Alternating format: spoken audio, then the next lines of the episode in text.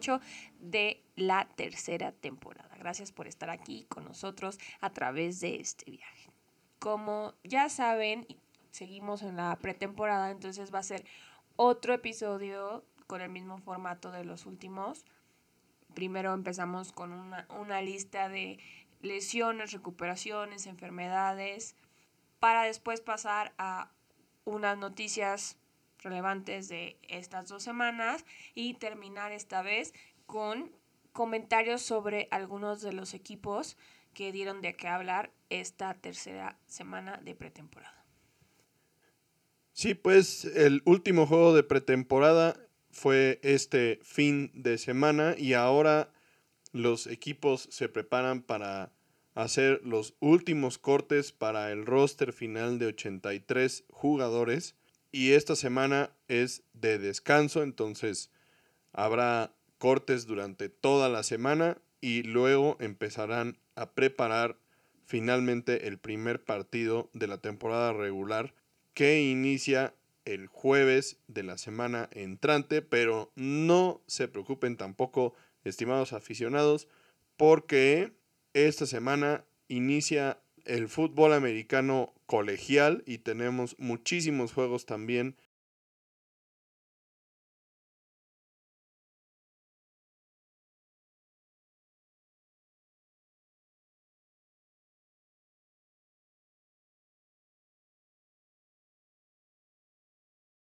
Que nos pueden entretener durante el fin de semana y hasta el lunes, porque aprovechando que no hay NFL, los juegos de colegial están programados desde el jueves hasta el lunes de corrido. Entonces empezamos ya con el fútbol americano de lleno. Y con eso vamos ya a las noticias de salud. Empezando por Brian Robinson. El rookie corredor de los Commanders sufrió dos disparos, uno en el glúteo y otro en la parte baja de la pierna en un intento de asalto ayer domingo. Fue trasladado a un hospital cercano y se reporta en condición estable después de una cirugía exitosa. No hay fecha para su regreso porque todo va a depender de cómo vaya mejorando. Su coach Ron Rivera lo fue a visitar ayer en la noche, dijo que estaba de muy buen humor, que estaba muy optimista, que le daba las gracias a todos sus compañeros de equipo por estar al pendiente de él y que no puede esperar en regresar a hacer lo que mejor sabe hacer. Sí, la verdad es que es muy lamentable esta noticia. al final de cuentas, una lesión que no tiene nada que ver con el fútbol americano, ni siquiera fue en un entrenamiento.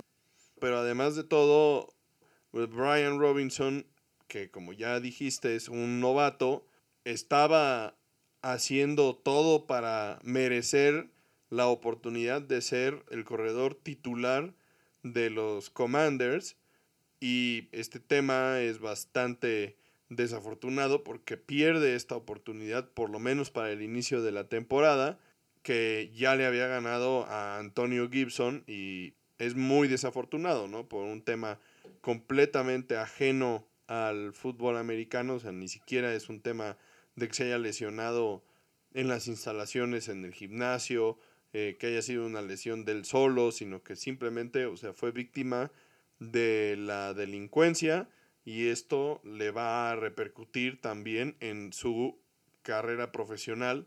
Y bueno, pues primero esperar que se recupere pronto y al 100% y después ojalá pueda volver a pelear por la titularidad en los Commanders.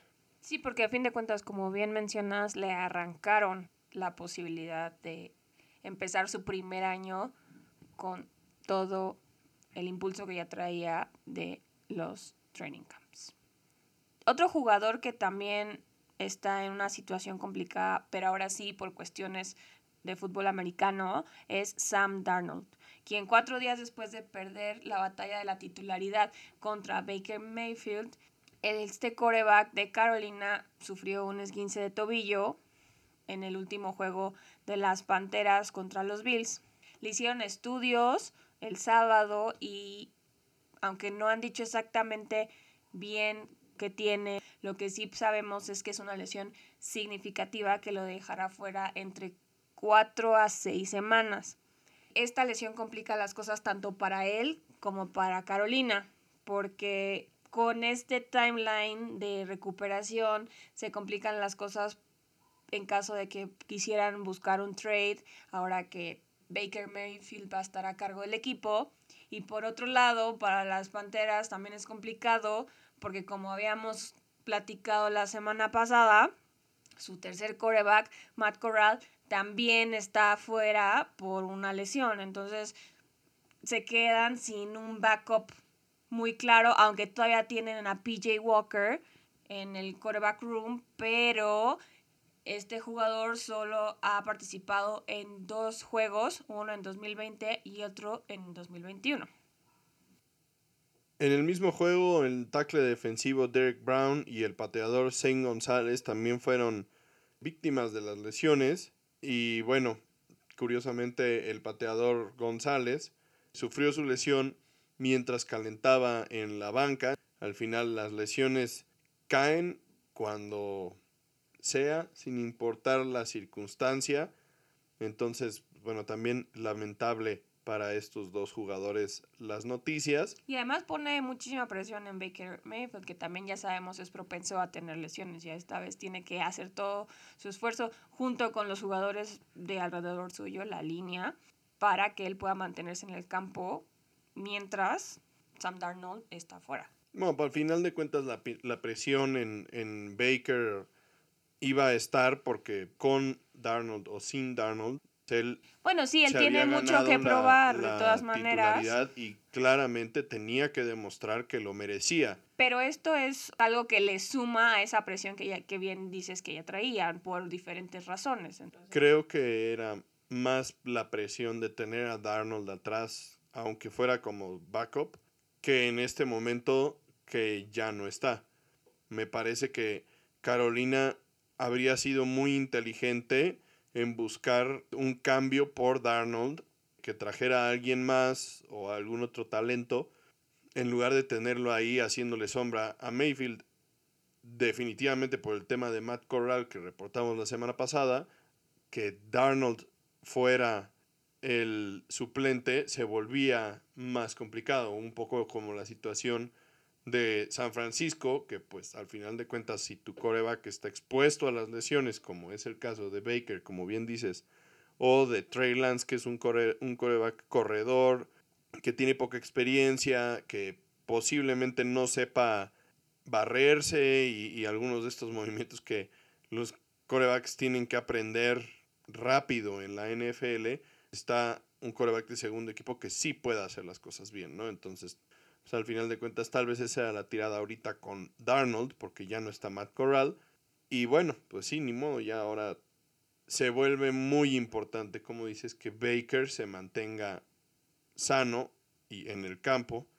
Pero al final de cuentas, en términos de presión, sí creo que es más lo que iba a tener en cuanto a presión el hecho de que estuviera Darnold ahí a que sin Darnold ahí.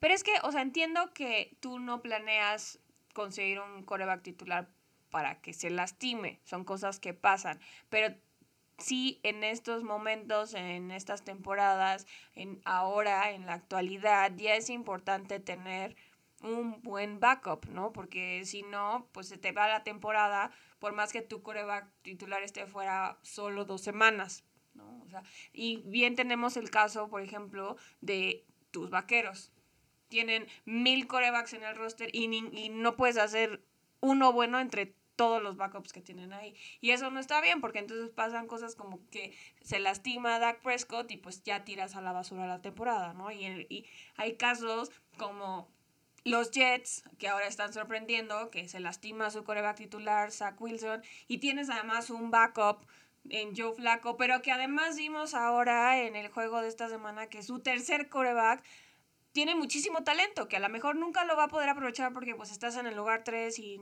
la verdad es que nadie sabe quién eres, pero tienes esas opciones, ¿no? Y a lo mejor no se va a quedar porque pues tienes los, los cortes en el roster que bien mencionaste al principio, pero pues sí es importante tener un buen backup por cualquier cosa y ahora las Panteras pues están quedando sin opciones. Sí, es completamente cierto lo que dices, Pero al final de cuentas uno nunca sale al campo pensando en que, hijo, no me puedo lesionar. O sea, eso no te pasa por la cabeza. O sea, tienes que aprender a cuidarte en el campo, pero llega el punto en el que eso se convierte en parte de tu forma de juego. No es que estés haciendo un esfuerzo consciente por cuidarte. Al final de cuentas no sientes presión por no lesionante. Sientes presión de que el de atrás sea un coreback bueno y que tu desempeño no sea bueno. Al final era más presión que Darnold estuviera ahí a el hecho de que ahora Darnold ya no esté. Como bien dices, o sea, mil veces tener a Darnold de backup que tener a PJ Walker. Bueno, siguiendo con las lesiones, tenemos también a Trevor Penning, el rookie tackle ofensivo de los Saints, quien se rompió un ligamento del pie en el juego contra los Chargers y estará fuera indefinidamente. Esto también es bastante complicado para los Saints, quienes han sufrido varias bajas por lesión y que están recibiendo también a jugadores que vienen regresando de lesiones y que no saben en qué condiciones van a llegar.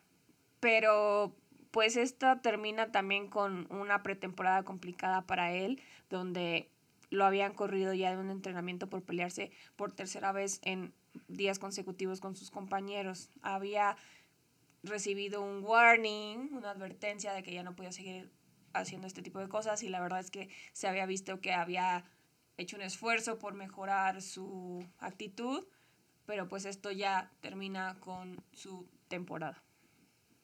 Y hablando de tackles ofensivos que se lesionan y terminan con las esperanzas de su equipo, finalmente sucedió lo que ninguno de los aficionados de los Vaqueros quería que sucediera. Yo creo que si había dos jugadores en la lista de no te puedes lesionar de los Vaqueros, el número uno, como ya habías mencionado, es Dak Prescott, porque los suplentes de los Vaqueros son muy malos. El número dos era justamente el tackle izquierdo Tyron Smith, quien desafortunadamente ya se lesionó y tuvo una lesión que francamente es extremadamente extraña. Yo jamás había escuchado de una lesión de este estilo, pero bueno, en términos médicos formales es una fractura por abulsión y lo que esto significa es que el tendón que fija el músculo de la parte posterior de la pierna a la rodilla se rompió y junto con él se llevó un pedazo del hueso de la rodilla de Tyron Smith, quien se lesionó sin contacto en una de las prácticas del miércoles por la noche. Salió caminando del el campo y eso le dio al staff médico de los vaqueros algunas esperanzas de que lo que ellos habían temido como una lesión del ligamento cruzado, pues no fuera eso y efectivamente no fue eso, fue algo que parece un poco más complicado. Ya a Tyron Smith lo operaron para iniciar con el proceso de recuperación de esta lesión bastante extraña, pero por más pronto que se recupere, no lo esperan hasta diciembre, si es que les va bien.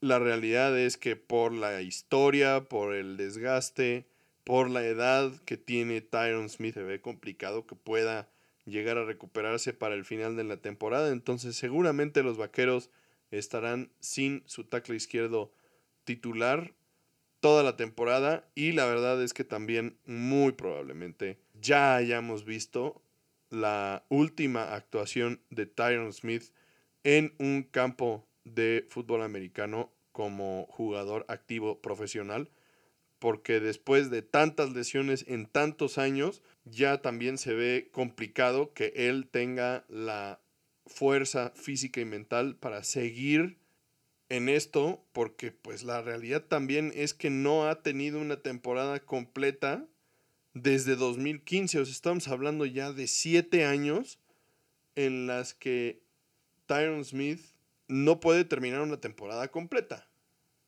Sí, la verdad es que se ha perdido 20 juegos en las dos temporadas anteriores, eso es muchísimo. es prácticamente una temporada completa si lo sumas.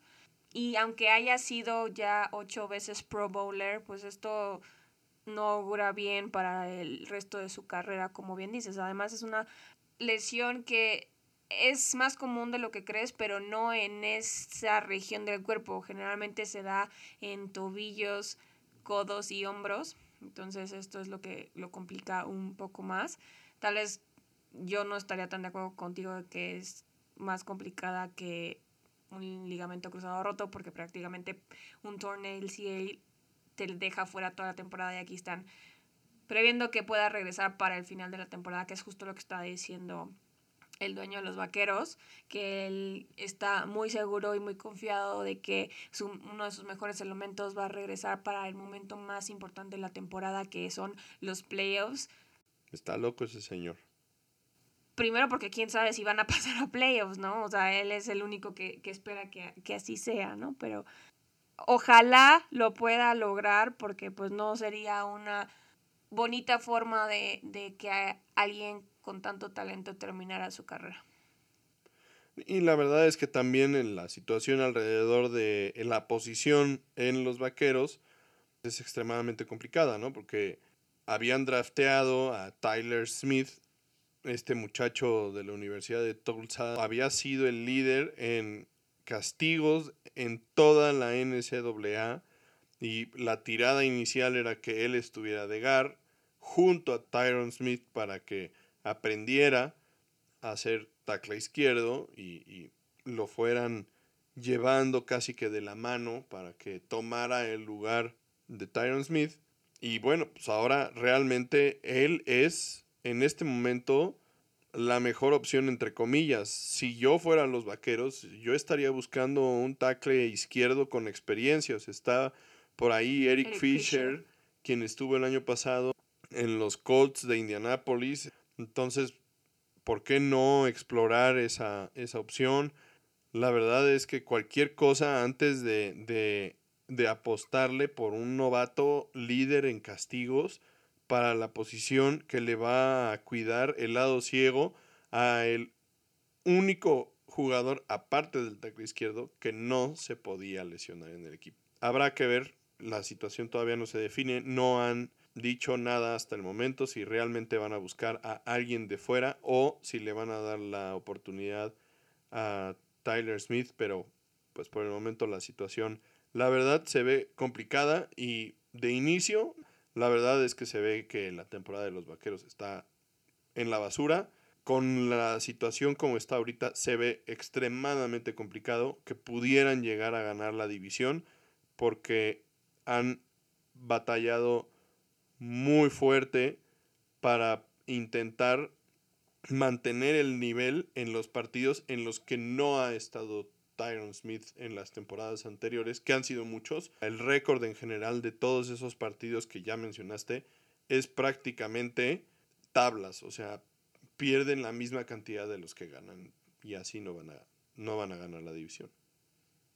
Es muy curioso escucharte decir esto porque prácticamente todos los fans de los Vaqueros, cada vez que va a empezar la temporada, los escuchas decir, esta sí es nuestra temporada. Esta vez sí vamos a lograrlo. Esta vez sí vamos a llegar después del quinto partido como le pasaría a la selección mexicana, ¿no? Un juego después de playoffs, porque pues siempre se sí, hay mucha esperanza, ¿no? Y resulta que finalmente te has vuelto realista de lo que pasa en tu equipo. Eso es lo que pasa cuando uno le va a un equipo tan chafa.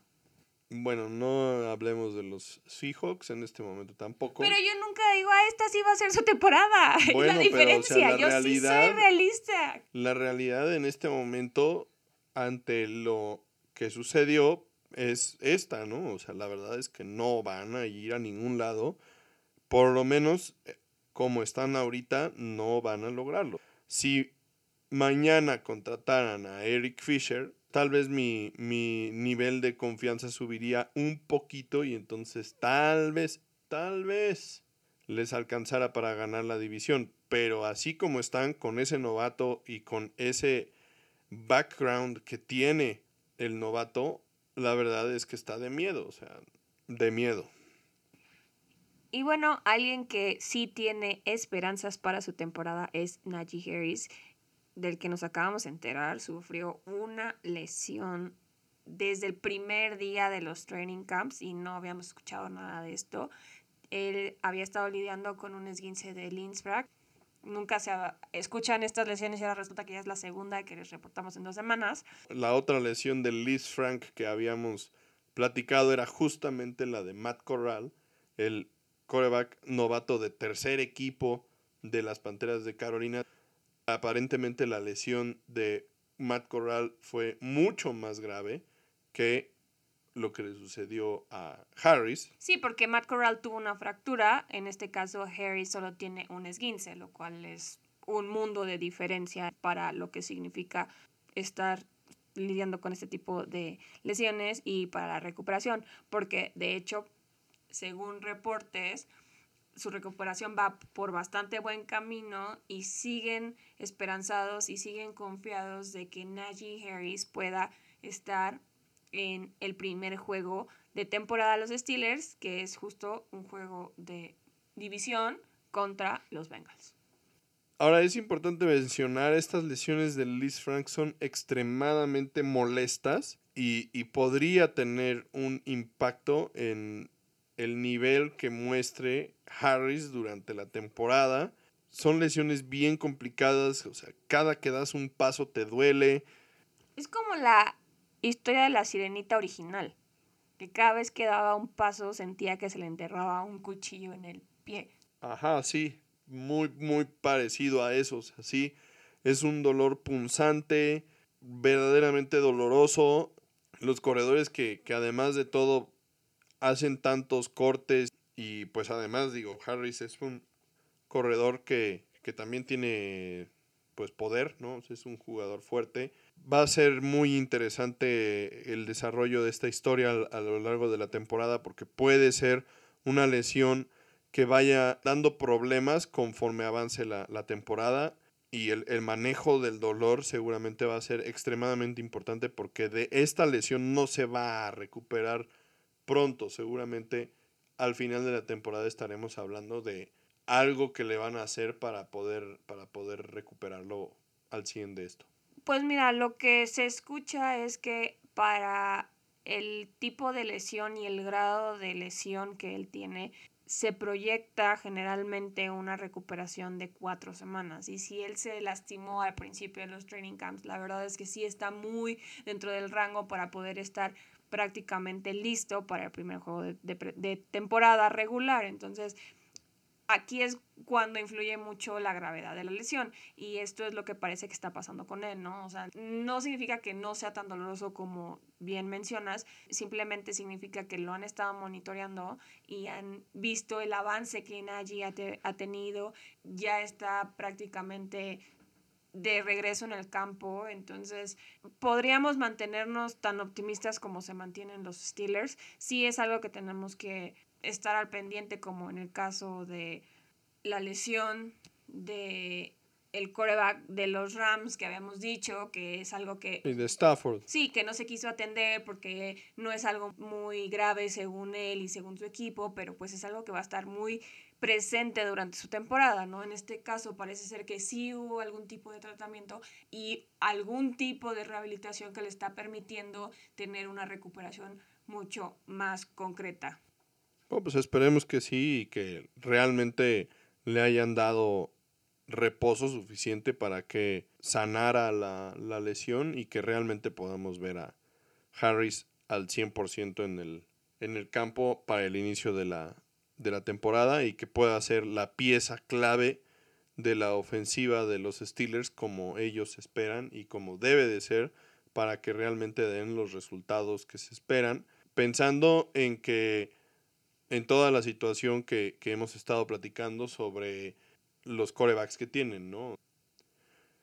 Y bueno, pues parece que la NFL no se puede librar de las controversias y de las noticias de jugadores que abusan y cometen malas decisiones y actos desagradables contra las mujeres y el caso es que el sábado nos enteramos de que uno de los pateadores de despeje con más promesa y que además de todo había sido muy mencionado al final de su carrera colegial durante el periodo de draft y demás.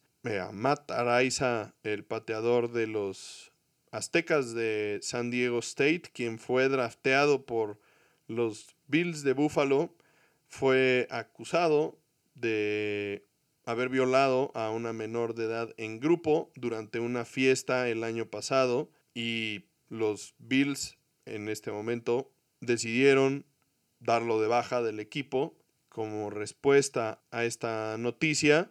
Aparentemente los Bills sabían que había un proceso legal desde el mes de julio, pero la gravedad, digamos, del caso no se había dado a conocer hasta la semana pasada y ahorita todavía el caso legal está en proceso de tomar una decisión de si va a ser un caso civil o si habrá cargos penales que levantar en contra de Araiza y otros dos jugadores de San Diego State en su momento. Y bueno, la verdad es que es una noticia completamente desagradable, inaceptable y la reacción por parte de los Bills por lo menos en este momento es completamente esperada y no podía ser menos. Justo el episodio pasado hablábamos de que habían decidido que Araiza iba a ser su pateador titular y una semana después ya están buscando a alguien más. Aquí hay muchas cosas que es importante discutir. Primero, la posición y la postura de los Bills ante esta noticia. Sí, podemos decir es que, bueno, lo sabían desde julio y por qué no hicieron algo desde antes sí ha tenido muchísima participación en los training camps y en la, en la pretemporada. De hecho, esta semana viajó con los Bills al juego que además se retrasó por tormenta eléctrica y de último momento el head coach decidió que no iba a jugar y al final en la entrevista después del juego él sí salió a decir que fue su decisión hacerlo porque eso era lo que tenía que hacer y entonces e, es alentador por un lado ver esta otra postura, esta otra actitud que tiene un equipo ante este tipo de noticias, a diferencia y, contrastando con lo que hicieron los Browns en el caso que ya sabemos de, de Sean Watson. Entonces, esto se ve bien, esto me agrada, me gusta que hayan manejado así tan cortante esta situación. Sí, lo sabían desde julio, pero como todavía no hay como tal un caso armado y además pues está investigando, ellos no tienen acceso a todas las pruebas, a todas las historias, a toda la información que ellos tendrían que tener para poder hacer una decisión informada, pero sí decidieron tomar esta decisión y me parece lo correcto. Por otro lado, pues es una decisión muy fácil para los Bills que además están en la contienda para un Super Bowl, que están en una temporada súper importante para su coreback. Entonces, no es por demeritar el esfuerzo que ellos están haciendo, porque bien el general manager salió a, decir que para ellos la cultura dentro del equipo es mucho más importante que ganar y eso se les aplaude y se les aplaude muchísimo, pero tampoco se puede comparar y tampoco es algo que hayan pensado mucho porque es un jugador rookie. No tiene un contrato millonario que te va a costar deshacerte de él o quedártelo, ver qué haces con él es un jugador que no está probado en la NFL, entonces que en realidad pues no estás perdiendo mucho, ¿no? Y es además una posición que como habías mencionado en el caso de la línea ofensiva, tampoco es una posición glamorosa, ¿no? No es lo mismo el caso de tu coreback franquicia al pateador que prácticamente cuántas veces te va a ganar el juego, ¿no? O sea, sí llega a haber ocasiones en que pues se queda en el pie del pateador el destino de, tu equipo, pero no es el mismo caso que el coreback, ¿no? Entonces, bueno, además estamos hablando del pateador de despeje, no es el pateador de gol de campo, ¿no? O sea, es realmente... Y, y vaya que Araiza en su momento sí tuvo patadas de despeje que cambiaron el rumbo de partidos en su carrera de colegial pero como dices, no es lo mismo comparar a Watson, quien es el coreback franquicia de un equipo, con Araiza, que es en el mejor de los casos, pues el pateador de despeje titular, ¿no? Y, sigue siendo novato. No nos malentiendan, no estamos justificando la postura de los Browns de no cortar a Deshaun Watson o defenderlo porque eso claramente no, no tiene forma de, de, ser defendido, ¿no? Simplemente estamos diciendo que sí se tomó la decisión correcta en este caso, pero pues era una decisión muchísimo más fácil y que no les iba a costar nada tomarla. Entonces, afortunadamente, pues se hizo lo correcto. Esperemos que, que la víctima pueda llevar su caso a buena resolución, que encuentre paz eh, mental, emocional, que se recupere, que salga adelante después de esta situación tan terrible a la que se haya enfrentado, porque pues nadie quisiera estar en, su lugar y además pues también es bastante desagradable tener que reportar este tipo de cosas que no deberían estar pasando como ya habíamos dicho. Pero bueno, eh, un, un ejemplo, los Bills de cómo se deben manejar este tipo de situaciones. Y bueno, pasando a otro tipo de noticias ya en general, tenemos el regreso de Tom Brady a las acciones dentro del campo de juego. Y la verdad es que se vio como de costumbre, con buen ritmo, cómodo, con la ofensiva y sin mostrar signos de óxido o falta de comunicación con sus compañeros por el break que tomó a la mitad del periodo de training camp de este año que tanto dio de qué hablar y pues bueno, la verdad es que la actuación en el campo fue breve y como ya dije, fue como de costumbre, Tom Brady haciendo lo que normalmente le vemos hacer y lo que sí fue bastante esperado fue la conferencia de prensa posterior al partido donde, pues claro, le hicieron muchísimas preguntas haciendo alusión a la ausencia que tuvo y Brady, pues realmente transmitiendo su Bill Belichick interior fue bastante parco con sus respuestas, despejó todas las preguntas con facilidad, dijo que tenía muchos temas personales alrededor de su vida en estos momentos y que simplemente necesitaba tiempo para atenderlos. Hermético y serio como de costumbre, la verdad, desactivó la bomba cortando el cable rojo como si supiera hacerlo sin ningún problema. Pero yo no sé a quién le sorprende que no haya dado razones ni motivos de su ausencia. no, bueno, a nadie. Ya a nadie le debe una explicación, ya hizo todo lo que quiso, ya está ahí prácticamente por diversión. Y qué bueno que lo pueda hacer, ¿no? Entonces, y, y, y aunque no fuera Tom Brady, yo creo que si citas problemas personales como motivo de ausencia, y además ya lo discutiste con tu equipo, que es quien tiene que darte la luz verde, no nos debe ningún tipo de explicación en ningún caso, ¿no? Eh, y además, como ya habíamos mencionado, ya a estas alturas de su carrera, como bien lo hacía Brett Favre, pues ya tiene todo el derecho de hacerlo, ¿no? Y además es el jugador número uno en el ranking de los jugadores, top 100 jugadores escogidos por los mismos jugadores de la NFL. Entonces, la verdad es que todavía dices, ay, bueno, es que a lo mejor viene regresando a una lesión y necesitamos ver cómo, cómo está o e, es un jugador nuevo, entonces sí necesita cambio de staff de cocheo. Bueno, él sí tiene esta situación, pero... Bueno, pero al final de cuentas el coordinador ofensivo sigue siendo Leftwich y el staff y los jugadores, el sistema en general, sigue siendo el mismo. Entonces realmente no es que haya cambiado la ofensiva, pues, va a ser exactamente la misma ofensiva. Ahora bien, lo que dices es correcto, ¿no? O sea, en general, pues un jugador podría argumentar que tiene problemas personales e irse y no debería dar explicaciones, es correcto, y mucho menos si ya lo platicó y lo acordó con, con el equipo. Pero al final de cuentas, este tipo de cosas sí pueden tener un impacto en el campo.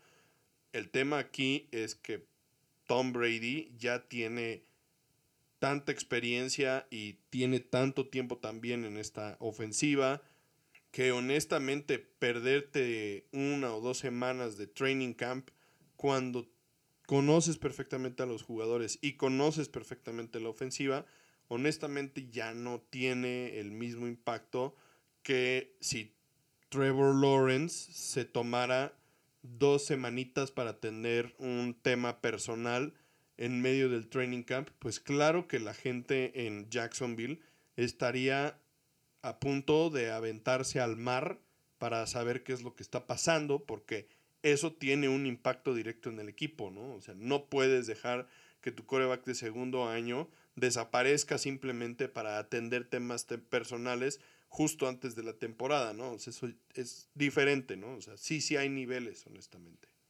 Pero bueno, una noticia que sí cayó de sorpresa y vaya qué sorpresa fue, es que Jimmy G se quedará en San Francisco como backup de Trey Lance. El día de hoy, lunes, anunciaron que se están finalizando los últimos detalles para cerrar un contrato que lo hará el coreback suplente mejor pagado de la liga.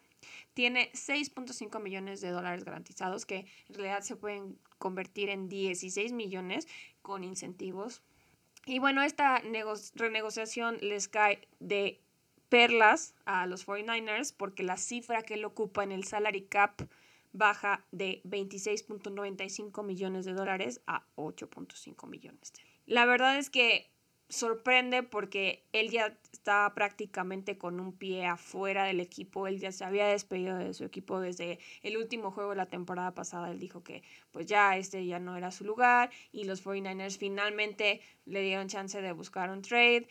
Desafortunadamente para él, regresando al tema de las lesiones, pues le atravesó la lesión del hombro y toda la recuperación que tuvo que llevar y pues esto lo hizo cero atractivo para los equipos y el carrusel de corebacks seguía girando, seguía girando y seguían bajando y seguían subiéndose jugadores de ese carrusel y él no se movía porque pues nadie tenía la certeza de que él pudiera estar al 100% si lo contrataba, ¿no? Y pues se les vino el tiempo encima, no consiguieron un buen trade y pues finalmente los 49ers deciden tenerlo ahí para apoyar a Trey Lance.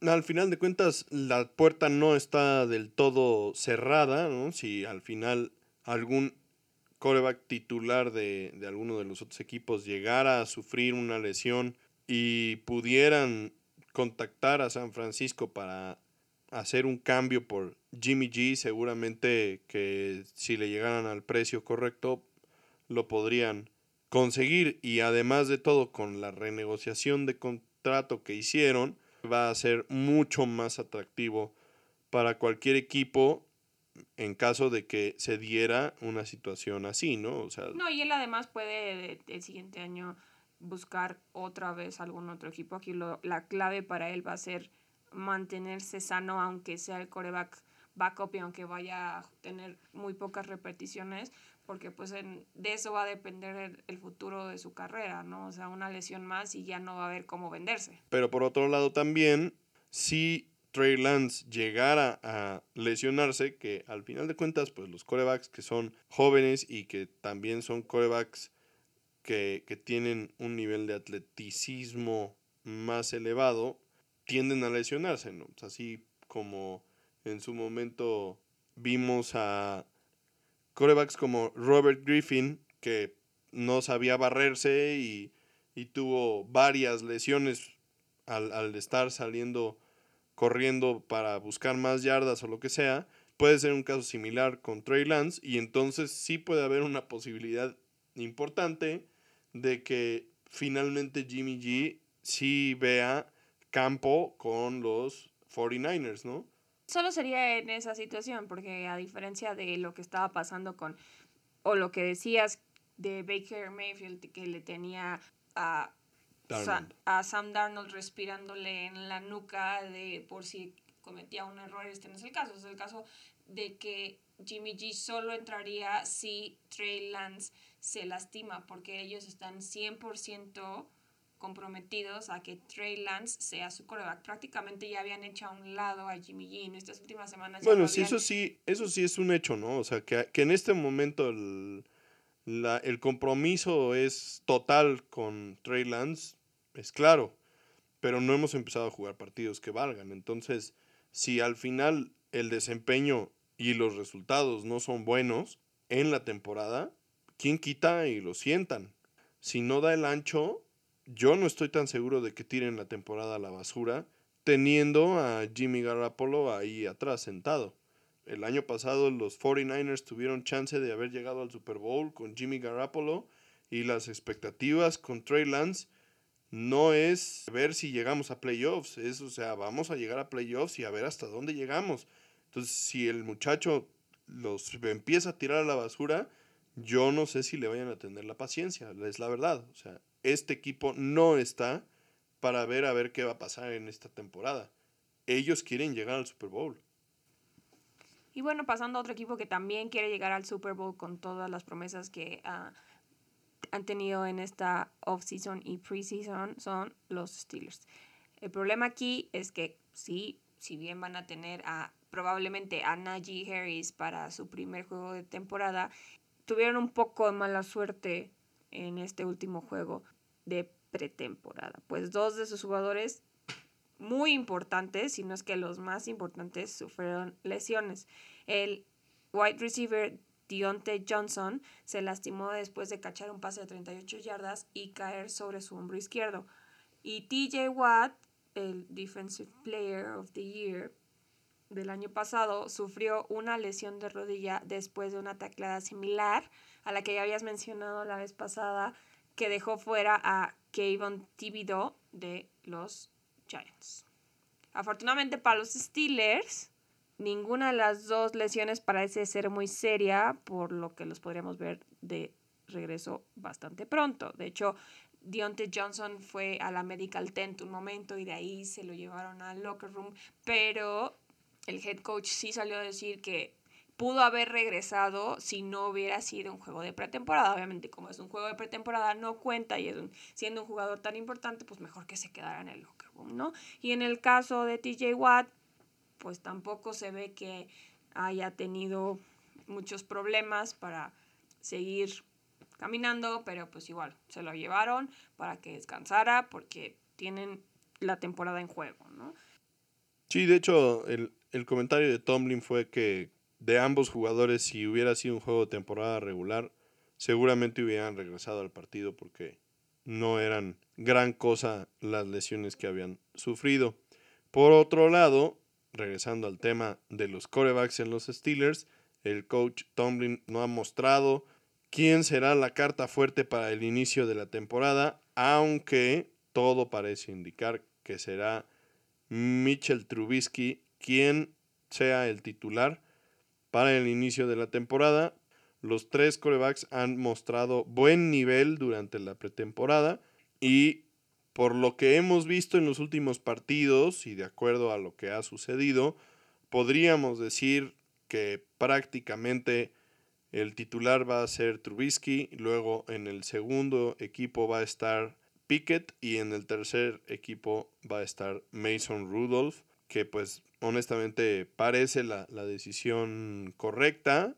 Pickett ha mostrado buen nivel, pero no es el momento de poner a un coreback novato a jugar, siendo que no tienes tampoco prisa. Trubisky se ha mostrado lo suficientemente bien y como habíamos comentado hace un rato, si el plan de juego ofensivo pasa a través de un juego por tierra dominante basado en Najee Harris, seguramente Trubisky puede tener una buena temporada, llevar a los Steelers por buen camino y darle a Pickett una temporada entera para aprender a ser un coreback titular de la NFL y entonces sí la temporada siguiente ver si se merece o no la titularidad como fue el caso de Patrick Mahomes en Kansas City. Alex Smith no era Mitchell Trubisky, la verdad es que Smith había sido un coreback titular de buen nivel bastante servicial por muchas temporadas. El caso de Trubisky pues no es el mismo porque la temporada pasada estuvo como suplente en los Bills después de la debacle en Chicago. Entonces, por un lado, Trubisky está buscando probar su nivel en la NFL y por otro lado, Kenny Pickett está llegando y buscando su lugar.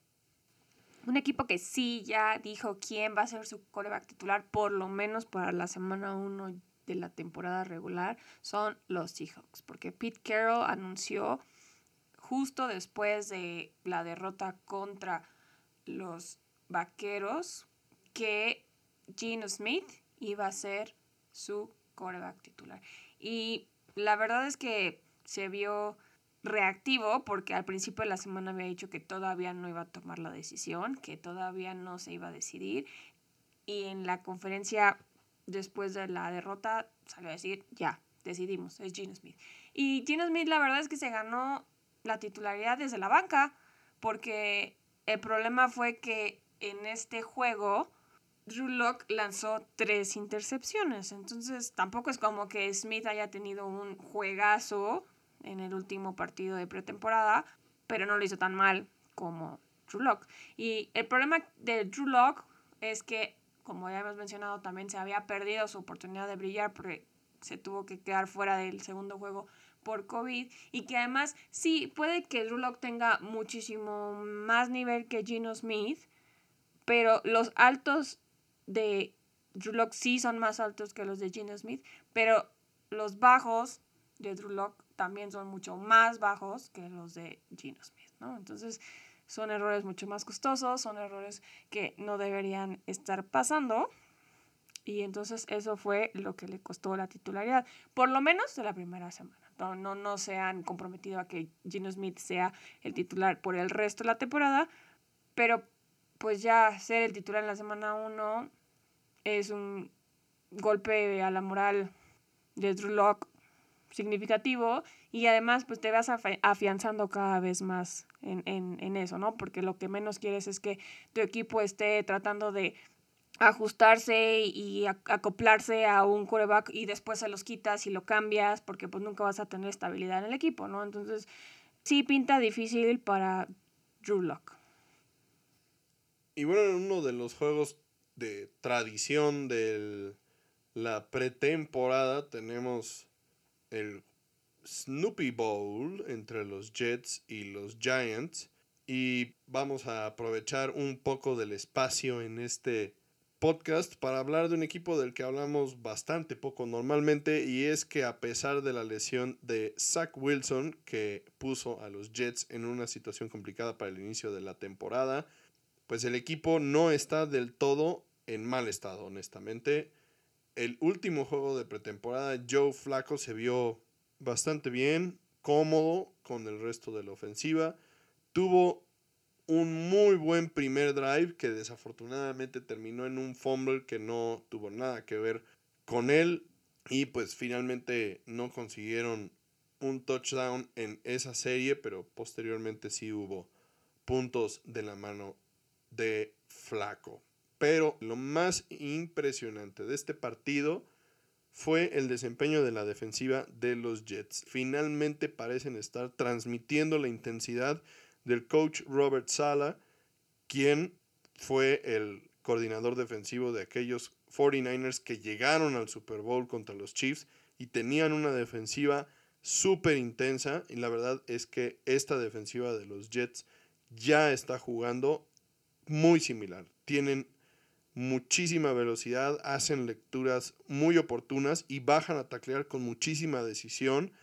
En varias ocasiones vimos a safeties que bajaban como cohetes a pegar cerca de la línea y linebackers que provocaban fumbles al momento de que le pegaban al jugador que llevaba el balón. Entonces, un nivel de defensiva que lo ves y hasta te quedas así como, ¡guau! Sí, de hecho habíamos puesto este juego como de fondo, de entretenernos en lo que llegaba la comida del domingo y de repente nos empezamos a picar en el juego cuando empezamos a ver todo lo que estaba haciendo la defensiva de los Jets, ¿no? La agresividad con la que estaban jugando, como si de verdad fuera un juego que valiera Y es algo sorprendente de un equipo que prácticamente, como dices, ni hablamos porque no da nada de qué hablar, ¿no? O sea, al grado de que tal vez no es el mejor ejemplo, pero al grado que en una de esas tacleadas tan agresivas, tal vez hasta se les pasó la mano y lastimaron a Tyrell Taylor, la esperanza de los gigantes, porque la verdad es que Daniel Jones no le queda mucho ya en ese equipo porque no ha podido demostrar que es el coreback franquicia que tanto habían buscado. Y en este juego, Tyrod Taylor, que no habíamos mencionado en la sección de lesiones, pero que es importante sí mencionarlo, se había visto bastante bien. Estaba moviendo muy bien la bola, estaba lanzando pases muy acertados en el lugar correcto, con el timing perfecto. Estaba haciendo avanzar a su ofensiva y en uno de estos tacleos lo azotan contra el piso y sale con una lesión de espalda. Hasta ahorita no hemos escuchado qué es lo que tiene realmente y qué tan grave puede ser, pero es otra situación de estas que comentábamos como en Carolina que complica el cuarto de corebacks de los gigantes porque además también era el momento de, brillar de Tyrell Taylor, que quien había estado buscando su lugar en varios equipos desde que lo draftearon y que parecería pudo haber hecho algo esta temporada para afianzarse en Nueva York. Y bueno, por último vamos a hablar de los Rams y los Bengals. La verdad es que escuchar sobre una pelea en una práctica conjunta entre dos equipos pues que tienen su historia reciente como son los Rams y los Bengals que jugaron el Super Bowl hace no más de seis meses no es raro ni sorprendente, ¿no? Pero cuando la pelea involucra a Aaron Donald, uno de los mejores jugadores defensivos de la liga, y que éste le arranque el casco a dos jugadores de los Bengals y lo use como arma, ya eso va mucho más allá de lo aceptable y de cualquier normalidad de una pelea en una práctica conjunta y pues la verdad las cosas se salieron bastante de control y pues la, parte que nos deja un poco confundidos es que la NFL pues no tiene jurisdicción sobre este tipo de eventos, de entrenamientos, de prácticas conjuntas y pues realmente son los equipos los encargados de la disciplina y el control de lo que sucede en estas instancias, ¿no? Y al final de cuentas, si se da o no una sanción, son los mismos equipos los que la deben de poner. Si vamos un poco más atrás, recordemos que en 2020 Miles Garrett de los Browns le arrancó el casco a nada más y nada menos que a Mason Rudolph y luego le tiró un cascazo que de milagro no le pegó en la cabeza a Rudolph y bueno, Finalmente Garrett fue suspendido de forma indefinida y después de deliberar le dieron una suspensión por lo que restaba de la temporada, que en ese momento eran seis partidos. En este caso, para que castiguen a Donald, deben de ser los Rams los que impongan la sanción y la verdad es que las imágenes son bastante, bastante fuertes y afortunadamente Aaron Donald no logró conectar a nadie con los cascos que traía en las manos, porque pues claramente que las consecuencias pudieron haber sido muy, muy graves y por supuesto no queremos nada de esto. La verdad es que las prácticas conjuntas han venido a darle a los equipos una herramienta muy importante para evaluar a sus jugadores titulares contra otros equipos, porque pues ya muchos equipos no ponen a sus titulares a jugar en los juegos de pretemporada. El caso de, los Vaqueros y de los Rams, por ejemplo, que los titulares no han jugado ni una jugada en, en los juegos de pretemporada, pero sí toman roles importantes en estas prácticas conjuntas. Entonces ya la NFL está evaluando si deben o no ser los encargados de controlar las acciones y la disciplina dentro de los entrenamientos y de las prácticas conjuntas cuando estos involucren a dos, a dos equipos diferentes, aunque no sea un juego lo que esté llevándose a cabo, ¿no? Entonces, por el momento la NFL lo único que puede hacer es condicionar a los Rams con alguna sanción administrativa si ellos no le ponen una sanción a Donald, pero hasta el momento no se ha hecho mención de nada, esto fue el jueves y pues ya casi vamos para cinco días de que se llevó a cabo esto y no ha habido ningún tipo de información al respecto, entonces seguramente no habrá consecuencias para Donald, cosa que la verdad es bastante desafortunada porque sí fue un incidente bastante peligroso que no debería de repetirse. Y la verdad es que no va a pasar nada porque si queda en manos de los equipos, no nadie va a quedar suspendido y menos un jugador como Aaron Donald que es clave para los Rams. Pero bueno, ni modo, así son las cosas. Y con esto terminamos este episodio de, de Tocho Morocho. El último episodio del que vamos a hablar de la pretemporada porque recuerden, la siguiente semana ya no hay juegos. Los equipos tienen un bye antes de empezar la temporada con todo sí vamos a estar nosotros aquí con ustedes para regalarles el episodio que tanto les ha prometido JC de las predicciones del Super Bowl. Pero antes de despedirnos queremos mandarle un saludo a uno de nuestros fans, Rodrigo, muchas felicidades por tu compromiso. Todo lo mejor para ustedes dos en esta nueva etapa de su vida y esperamos poder celebrar con ustedes. Gracias por escucharnos. No olviden compartirlo, con todos sus conocidos amantes del fútbol americano. Agárrense que empieza el fútbol americano colegial esta semana. Grandes, grandes partidos para disfrutar desde el jueves hasta el lunes. Son cinco días seguidos de fútbol americano para simplemente mojarnos el, el, paladar y darnos una probadita de lo que va a ser la mejor época del año, como siempre lo decimos, inicia el fútbol americano. Atásquense ahora que hay norte. Bye.